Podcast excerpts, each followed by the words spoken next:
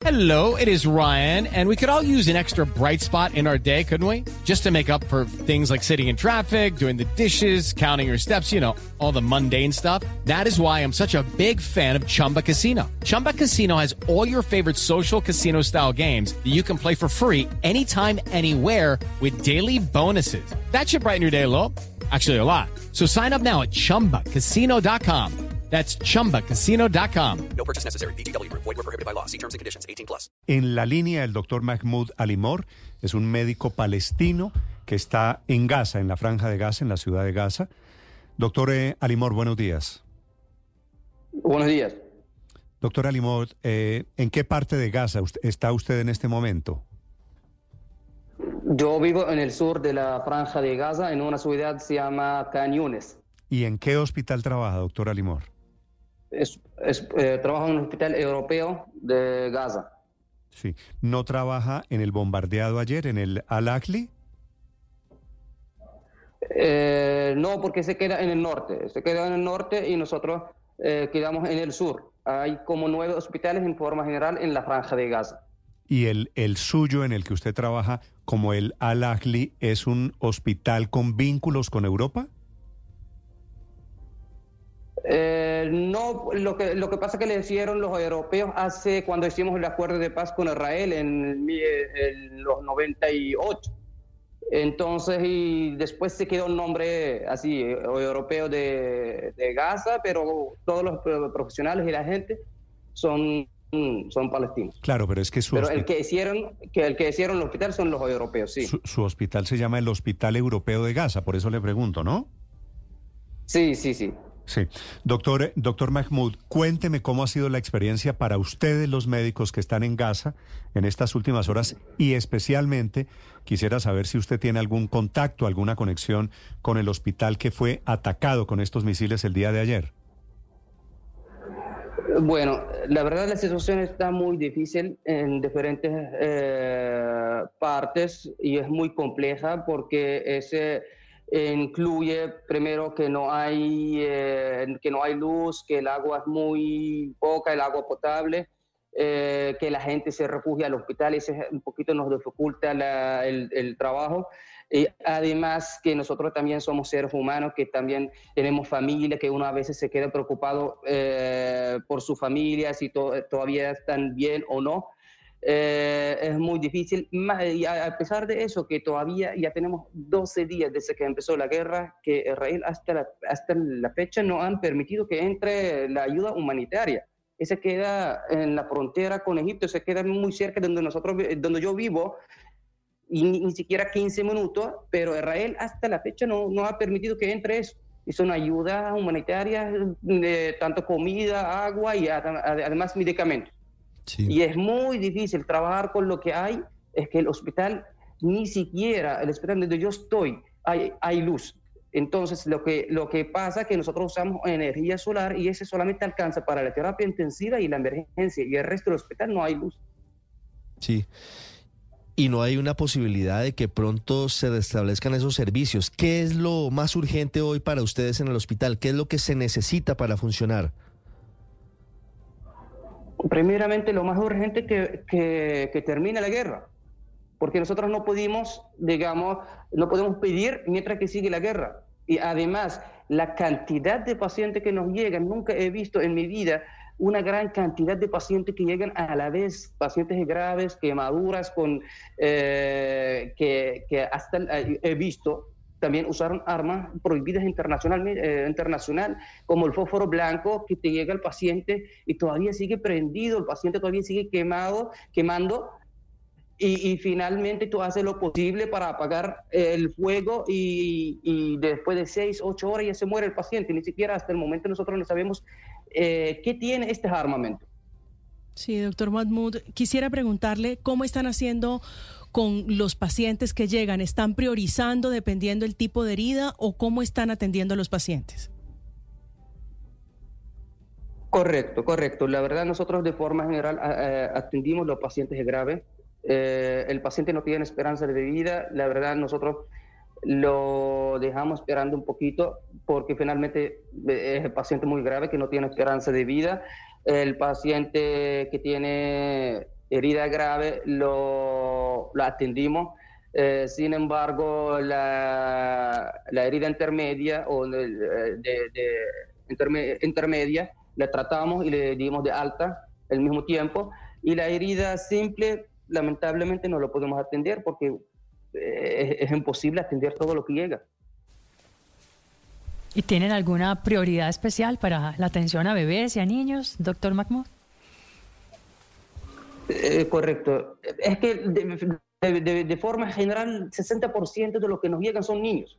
Todo lo que llega. O sea, si te vas a ver, casi la mayoría son niños. Lo que está pasando actualmente es bombardear edificios y casas y la mayoría de los niños eh, se mueren de, o, o, o, se lastiman mientras que están en la casa. Digamos, un edificio de 10 pisos, te, te lo, sea, se le cae una bomba y la mayoría de lo que son son niños y, y mujeres.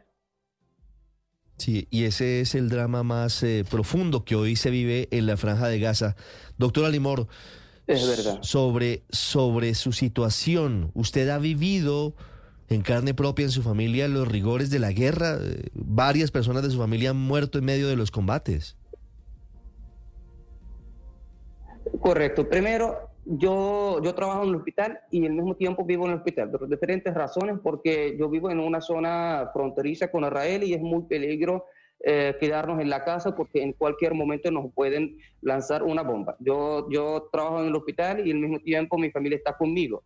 Eh, la segunda cosa que hasta la, hasta la fecha de ahorita han muerto tres primos míos y yo, sinceramente, eso fue muy traumático y muy fuerte cuando yo, mientras que, que atendía a los pacientes, me, me, sorprende que uno de ellos era mi, mi primo. Intenté hacer lo posible para salvarle la vida, pero tenía una trauma eh, severa en la, en la cabeza y le entubamos, hicimos, intentamos hacer lo posible, pero el sangrado seguía mm.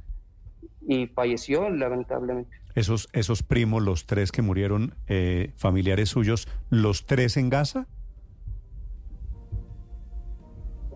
Sí, sí, son todos en Gaza. Judy was boring. Hello. Then Judy discovered ChumbaCasino.com. It's my little escape. Now Judy's the life of the party. Oh, baby, mama's bringing home the bacon. Whoa, take it easy, Judy. The Chumba life is for everybody. So go to ChumbaCasino.com and play over 100 casino style games. Join today and play for free for your chance to redeem some serious prizes. ChumbaCasino.com. No purchase necessary. Void where prohibited by law. 18 plus terms and conditions apply. See website for details. Sí. Doctor, doctor Alimor, ¿usted por qué habla también el español? Porque yo estudié en Venezuela, yo estudié el pregrado en Venezuela, también hice posgrado de pediatría y regresé a la franja de Gaza hace dos años. Ok. ¿Y qué relación tienen ustedes, palestinos que viven en Gaza? ¿Qué relación tienen con Hamas? Nosotros, yo soy como médico, yo no voy a meterme en la, en la situación eh, política porque eh, es muy compleja. Eso no, la verdad no es de miedo, sino eh, es muy larga historia. pero de forma general, la guerra ese no se trata ni siquiera de de jamás. Si tú ves las noticias y a diario son gente civil lo que se muere, y son casas de gente, de, de gente civil que no tiene nada que ver con la resistencia palestina, que no tienen, ni siquiera el Israel no tiene objeto, hasta el momento no han logrado ningún objeto militar. Solamente ellos quieren hacer más daño y matar lo máximo, la máxima cantidad de gente. Para, para serles sincero, e, e, eso es lo que hay. Doctora Limón, permítame. Con, con la resistencia, dígame. Sí, discúlpeme que la interrupción, solo quería eh, que preguntarle eh, como médico, ¿cómo está resolviendo usted las cirugías, la atención a las pacientes sin suministros médicos? ¿Y cuáles son las necesidades que tienen ahí en el hospital? ¿Cuáles son las más urgentes? La verdad, trabajamos con lo que hay. Es muy poca y eh, he visto lamentablemente en algunas ocasiones eh, saturamos, eh, sutura, las suturas y, y, así China analgésicos, es que no hay. Y trabajamos con lo que hay, es que no hay, no, no hay suficiente insumo y además uno a veces, va, para decirle, uno no, eh, hay que tener esperanza siempre en la vida, pero yo creo que la guerra va por muy largo tiempo y no sabe hasta cuándo Israel no va a permitir que entre insumos eh, médicos, por lo cual nosotros intentamos no, eh, no usar tu- eh, todo lo que nosotros tenemos en el hospital, porque será eh, peor que nosotros, eh, que se agote todo lo que hay y la guerra sigue y los pacientes siguen y finalmente no podemos ayudarles y, y será mucho más, más fuerte. Sí, doctora Limur, ¿por cuánto tiempo, que es la gran pregunta, tienen ustedes insumos médicos? Porque la decisión es cerrar todos los pasos, limitar el suministro de insumos médicos, de servicios públicos. ¿Por cuánto tiempo tienen ustedes medicamentos en la franja de Gaza? La verdad yo no, no sé la cifra exacta por cuánto tiempo, pero eh, igual, igual hay insuficiente insumos médicos en, el hospital y es muy, es muy poca. Uno trabaja, como lo dicen, con las uñas y uno intenta ayudar a los niños con lo que pueda, pero finalmente eh, es nuestra obligación, independientemente si hay o no hay, nosotros no vamos a, abandonar a los pacientes. O sea, ese es, nuestro eh, propósito en la vida. Nosotros, independientemente del insumo, que hay o no hay insumo, no vamos a abandonar Eso los pacientes. doctor Mahmoud, eso le quería preguntar. ¿Usted, su familia, han pensado atender el llamado de Israel y huir desde Gaza? Eh, eh, ellos eh, hicieron el llamado a la gente que vive en el eh, norte de la franja de Gaza. Y por suerte yo vivo en el sur. Eh, donde yo vivo o en el hospital donde eh, yo estoy, hay muchísima gente de norte, que vive en el norte. Muchísima gente en, eh, en el jardín del, del hospital, en, los pase- en el paseo del hospital. Y hay una gran cantidad y eso nos dificulta porque esta gente hay que atenderle, esta gente necesita agua, necesitan comida y el hospital la verdad no puede, no tiene la capacidad para atenderle a toda esa gente. Claro. Imagínense, nosotros ni siquiera podemos atender a nuestros pacientes, imagínate atender refugiados también a la vez. Claro. De- decía usted que prácticamente vive en el hospital con su familia, eh, en parte porque se sentían más seguros. Nadie se iba a imaginar que un bombazo cayera sobre un hospital. Pero con lo ocurrido ayer, ¿qué tan seguro se siente usted? Eh, ¿Cómo se está sintiendo hoy? La verdad es que no hay seguridad. Eh, le digo, es que antes de lo que hicieron ayer en el hospital Bautista en, el norte de la Franja de Gaza, ellos ya han bombardeado tres hospitales antes y había, lo amenazaron y le habían aviso, le dieron, llamaron al director para que abandonen el hospital.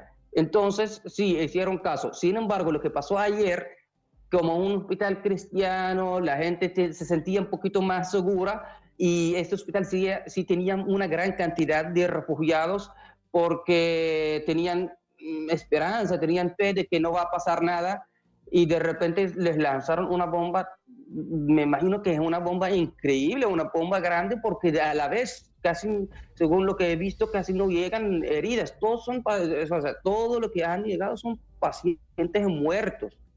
O sea, eh, a- ayer yo vi de que el, el director dijo que no llegó ningún cadáver completo. O sea, cada, ca- o sea, no llegó ningún cadáver completo. Sí, doctor eh, Mahmoud, eh, le hago una última pregunta porque me tiene muy sorprendido poder hablar con un médico en Gaza. ¿Usted cómo tiene comunicaciones si es una zona, ese pedacito de Palestina, doctor Mahmoud, totalmente sitiado? ¿Cómo hacen para tener teléfono celular y tener comunicaciones todavía?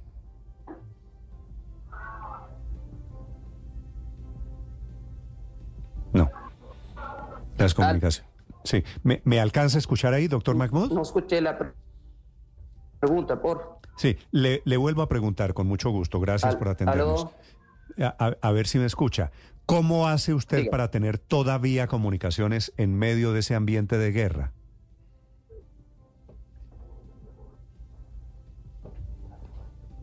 No, no, pues precisamente le, le preguntaba por ese milagro de las comunicaciones, porque obviamente tienen una restricción a la electricidad, tienen que cargar el teléfono celular de manera muy creativa porque están sin energía. With Lucky Land slots, you can get lucky just about anywhere. Dearly beloved, we are gathered here today to. Has anyone seen the bride and groom? Sorry, sorry, we're here. We were getting lucky in the limo and we lost track of time.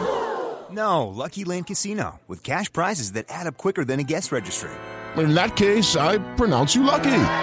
Play for free at LuckyLandSlots.com. Daily bonuses are waiting. No purchase necessary. Void where prohibited by law. 18 plus. Terms and conditions apply. See website for details.